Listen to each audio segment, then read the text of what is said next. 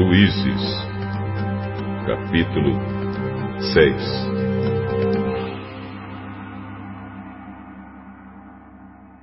O povo de Israel pecou contra Deus, o Senhor, e por isso ele deixou que o povo de Midian os dominasse durante sete anos.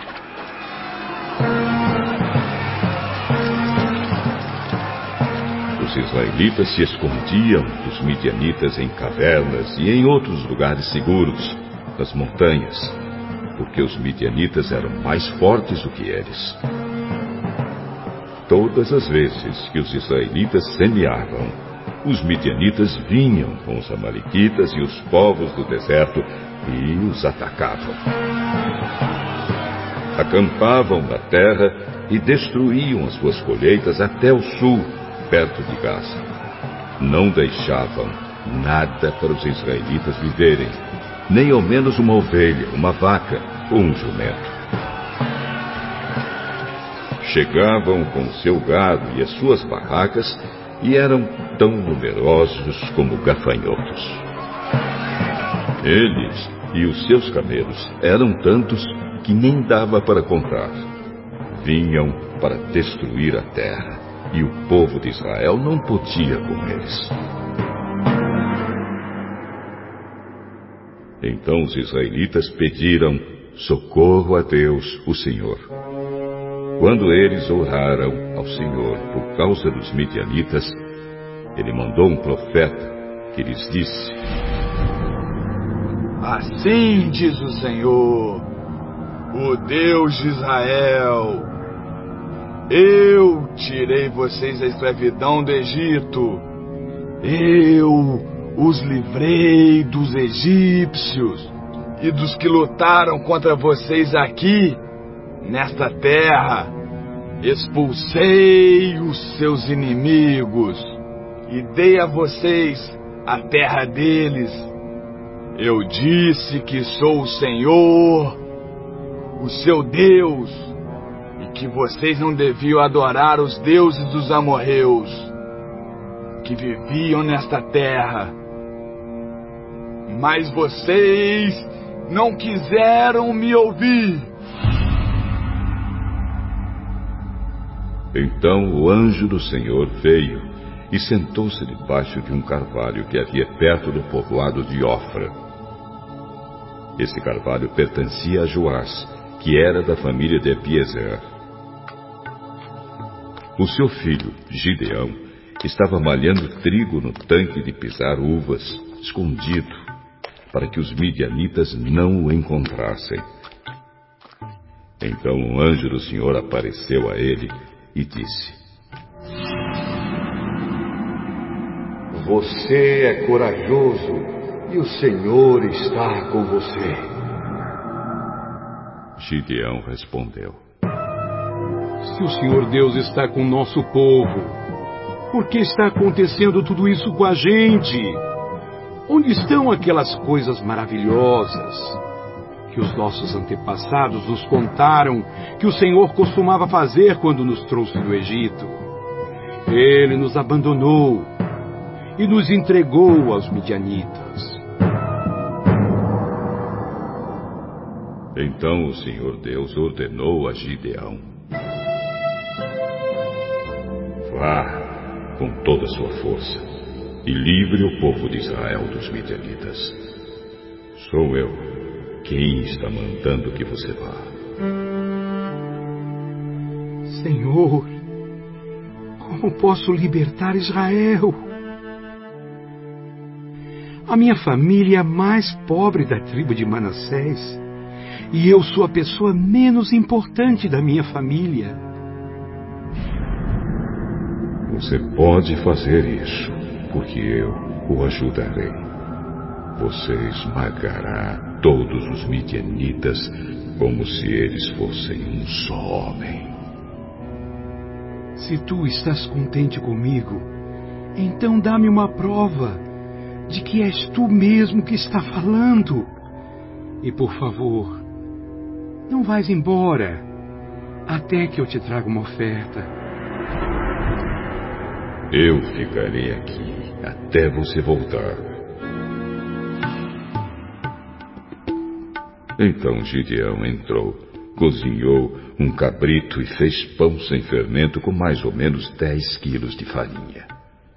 Pôs a comida numa cesta e pôs o caldo numa panela. Levou tudo e entregou ao anjo do Senhor que estava debaixo do carvalho. Então o anjo ordenou: Põe a carne e o pão nesta pedra e derrame o caldo em cima.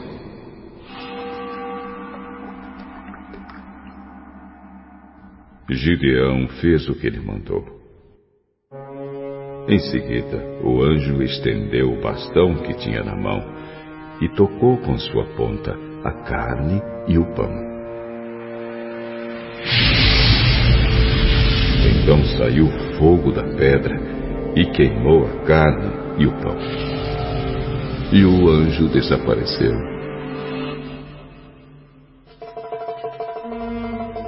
Aí Gideão compreendeu que era mesmo o anjo do Senhor que ele tinha visto e disse apavorado: Ai de mim, Senhor meu Deus! Eu vi o anjo do Senhor face a face. Mas o Senhor respondeu: Não fique com medo, tudo está bem você não morrerá. Gideão construiu ali um altar para Deus, o Senhor, e o chamou de O Senhor é Paz. E até hoje esse altar está em Ofra, cidade que pertence às famílias de Abiezer. Naquela noite o Senhor disse a Gideão: Leve o touro que pertence a seu pai e outro touro de sete anos, e derrube o altar do deus Baal, que é do seu pai, e também o poste ídolo que está ao seu lado. Nesse lugar alto e seguro, faça por o Senhor, seu Deus, um altar de pedras bem arrumadas. Depois, pegue o segundo touro e a madeira do poste arrancado e queime tudo no altar como sacrifício.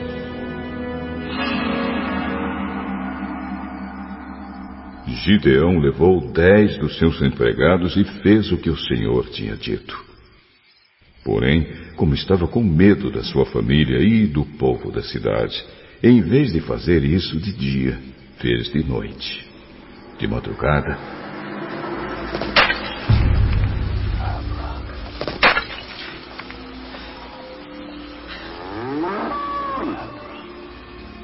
Quando os homens da cidade se levantaram, acharam o altar de Baal e o poste ídolo derrubados, e o segundo touro queimado no altar que tinha sido construído ali. E perguntavam: Quem será que fez isso? Procuraram saber e descobriram que tinha sido Gideão, filho de Joás então disseram a Joás: Traga o seu filho aqui para ser morto. Porque ele derrubou o altar de Baal e o poste ídolo. Mas Joás disse a todos os que estavam ali reunidos contra ele: Vocês estão defendendo Baal? Quem o defender será morto antes do amanhecer. Se Baal é Deus, ele mesmo que se defenda. O altar dele é que foi derrubado. Daquele dia em diante, Gideão passou a ser chamado de Jerubaal, pois Joás tinha dito que Baal mesmo se defenda. O altar dele é que foi derrubado. Então todos os midianitas, os amalequitas e os povos do deserto se juntaram e atravessaram o rio Jordão e acamparam no vale de Jezreel.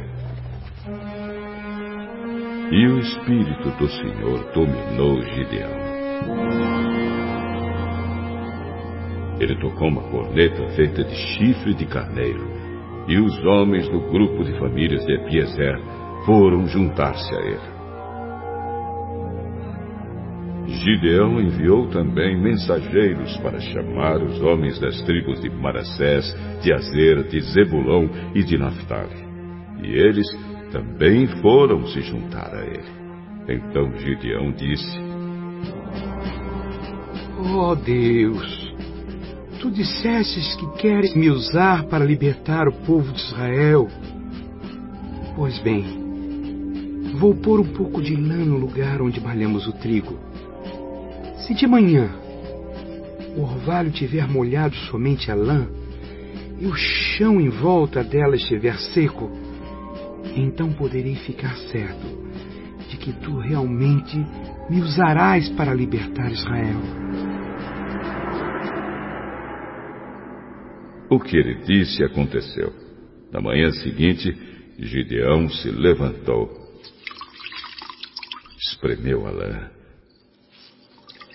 e dela saiu água que deu para encher uma tigela. Então ele pediu a Deus: Não fique zangado comigo, mas deixa que eu fale só mais uma vez. Deixa, por favor, que eu faça mais uma prova com a lã.